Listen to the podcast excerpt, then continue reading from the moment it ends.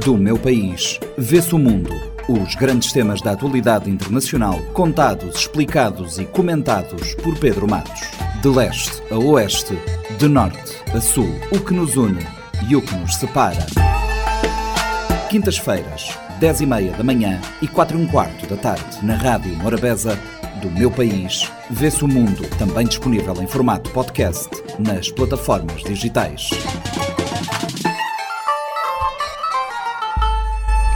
Pedro Matos, bem-vindo. Nairobi recebeu esta semana a Cimeira Africana do Clima, numa altura em que se intensificam os alertas para a necessidade de ação.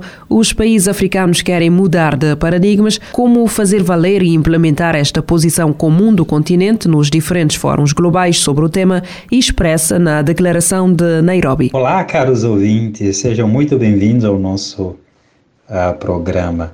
Uh, de fato, é, esse assunto, o clima, mudanças climáticas para os países africanos é, é muito, muito importante. Desde a COP27, um, realizada em Sharm el-Sheikh, no Egito, já havia uma demonstração do interesse dos países africanos em liderarem subtemas pertinentes ao clima, essencialmente o financiamento criação de fundo uh, de danos e perdas, tendo em vista essencialmente que os países do nosso continente são os mais vulneráveis às mudanças climáticas, apesar de não contribuírem pelo aumento de gases com efeito estufa.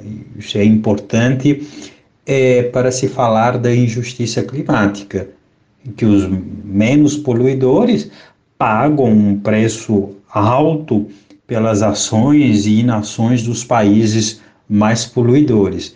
Países esses que eh, não querem reconhecer as suas responsabilidades ah, pelas alterações climáticas, sobretudo as responsabilidades traduzidas em termos de compromissos políticos e compromissos financeiros que devem ser assumidos no âmbito dos principais acordos ah, sobre o clima e as mudanças climáticas. Né? É, os países africanos, por pressão também é, de uma sociedade é, cada vez mais atenta, uma sociedade é, jovem, é, cada vez mais engajada, é, tem se permitido a discussão, a mudança de paradigma em termos de desenvolvimento. Haja vista que as mudanças climáticas vão provocar uh, impactos severos nos setores eh, mais importantes da, da nossa economia, essencialmente a agricultura, né? a produção de alimentos, o que afeta a qualidade de vida das populações e vai desembocando em, em outros problemas uh, preocupantes para para, para os governos, problemas socioeconômicos, o êxodo rural, então, os países do continente estão testemunhando uh, um aumento populacional, a pressão demográfica exigindo a decisão uh, de medidas, a tomada de decisão de medidas eficientes uh, de mitigação e de adaptação às mudanças climáticas que considere os desafios das, das economias africanas.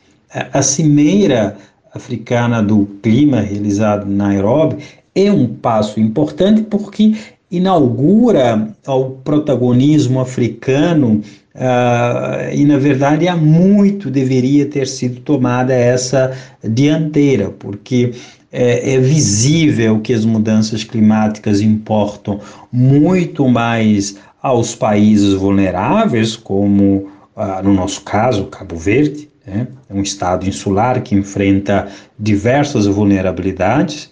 Né? É, e importa muito mais a, aos, a, do que os países ricos, né? Os países ricos que contam com diversas soluções técnicas, tecnológicas e recursos financeiros para implementar medidas de mitigação, planos de, de adaptação. Então, uma forma de fazer valer e implementar essa a voz africana é conseguir criar canais de auscultação nos diversos níveis regionais e também nacionais. tá? para que se elabore uma posição africana que reflita, de fato, a diversidade dos países a nível continental, mas também as especificidades. É fato que é, no continente temos países com condições econômicas assimétricas, temos pequenos estados insulares em desenvolvimento, temos países com alta exposição a eventos naturais, temos países com fracas instituições e condições políticas e econômicas para implementar as medidas de mitigação e os planos de adaptação. Então, o grande desafio será certamente negociar e defender uma África diversa, mas que enfrenta o mesmo problema. A questão do financiamento climático voltou a estar no centro dos debates, contas feitas já há algum tempo, mas que tardam em ser cumpridas pelos países desenvolvidos, nomeadamente da promessa de destinar 100 mil milhões de dólares por ano aos países em desenvolvimento, de modo a apoiar a transição. Há muito tempo que se fala no financiamento. A grande, um grande desafio no texto final é, do COP27 Sharm el Sheikh é, foi, foi a questão, foi a, a, a costura dessa parte de, de financiamento. E, e o que ficou ali é, vago foi não quantificar em termos nominais é, o quanto cada país deverá financiar ou transferir para o fundo de danos e perdas, tá? É, apenas se estabeleceu um valor uh, que né, julgaram é, ideal ou pelo menos necessário uh, para perdas e danos, que aparentemente significativo em termos financeiros, mas é, 100 mil milhões, 100 bilhões de dólares, é, também é insignificante em termos da preservação e da recuperação da biodiversidade e de outros tipos de danos e perdas que são ah, imensuráveis, como a perda humana, e que acontecem diariamente. Ou seja, é um valor também que a cada dia é, estaria a aumentar por causa das mudanças climáticas. Elas não dão, é um fenômeno que não dá pausa, está acontecendo nesse exato momento em, nos países uh, mais vulneráveis. Então, penso que é, os países africanos devem eles mesmos criar suas fontes de financiamento alternativo para enfrentar uh, uh, os impactos das mudanças climáticas nos setores chaves da, da nossa economia e sociedade. Né? E aceitar, sobretudo, de uma vez por todas, que os países ricos só financiam se os seus interesses também estiverem protegidos no âmbito uh, dessa agenda. E o mais importante é, que julgo ali, ah, em termos da, da dimensão política, o fortalecimento das grandes coalizões ah, nos fóruns globais, que terão força política e poderão produzir resultados muito mais interessantes para o clima em termos políticos do que em termos econômicos e e financeiros. Apesar de emitir apenas 10% dos gases com efeito de estufa, a África sofre desproporcionalmente os efeitos do aquecimento global, sendo que as perspectivas das Nações Unidas indicam para perdas económicas entre os 290 a 440 mil milhões de dólares nas próximas décadas. Como reverter este cenário? Ah, eu penso que a única forma de reverter o cenário é, é mudança de comportamento, qual, infelizmente, as nações ricas não estão dispostas a fazer, sobretudo a sua população, né, a classe média, classe média alta, ou seja, se pensarmos uh, se um americano está disposto a abandonar o seu estilo de vida para contribuir com a melhora da qualidade de vida uh, de populações, pessoas que moram a milhares de quilômetros de distâncias num outro continente ou mudando de comportamento para uma hipotética ideia de gerações futuras. O grande vazio na própria definição do desenvolvimento sustentável ah, foi, foi isso. O, que, o, o que viria a ser essa ideia de gerações futuras? Há um grau muito elevado ah, de egoísmo por parte da geração atual, sobretudo dos países desenvolvidos, que não está ah, criando nenhum tipo de compromisso intrageracional. Essa geração é, é, que, que é muito importante, esse compromisso é tão importante quanto a solidariedade intergeracional. Ou seja, no fundo, o que importa é o que eu estou é, realmente fazendo para garantir um planeta mais equilibrado, um ambiente sadio para o meu vizinho, para a minha cidade, nesse exato momento.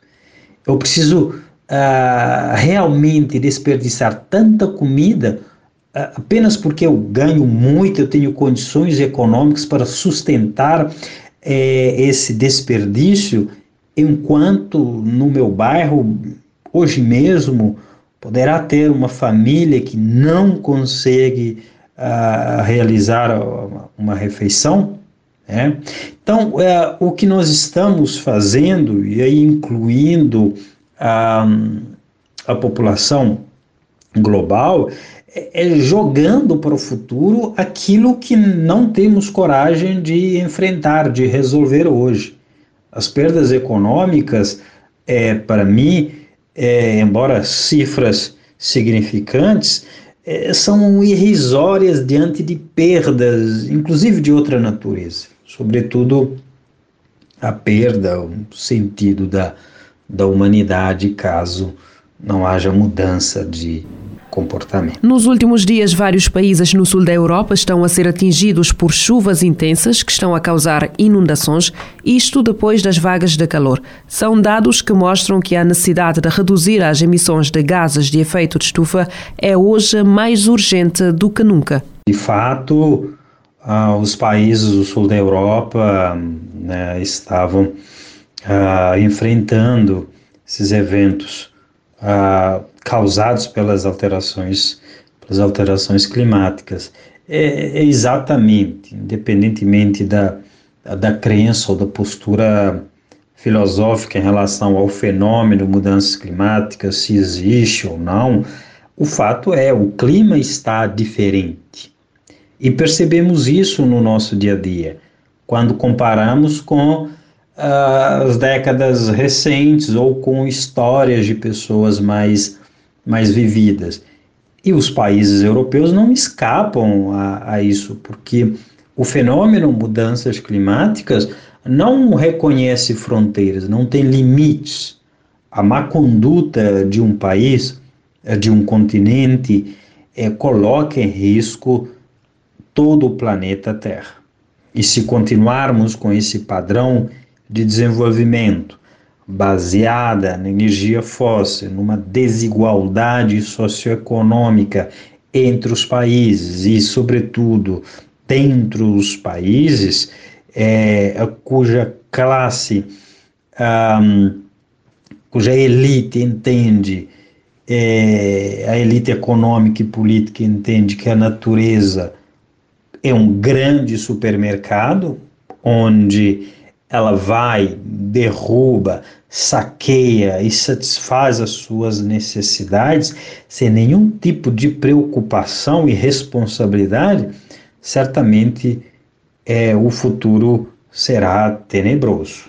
É, aliás, é, de tantos recordes é, no aumento de temperaturas nos últimos anos que eu penso que daqui a pouco teremos que, inclusive, substituir o termo mudanças climáticas por quentura climática. Do meu país, vê-se o mundo Os grandes temas da atualidade internacional, contados, explicados e comentados por Pedro Matos. De leste a oeste, de norte a sul, o que nos une e o que nos separa. Quintas-feiras, 10 e meia da manhã e 4 e um quarto da tarde, na Rádio Morabeza, do meu país, vê-se o mundo, também disponível em formato podcast nas plataformas digitais. Este programa está disponível em formato podcast no Spotify e em radiomorabeza.cv.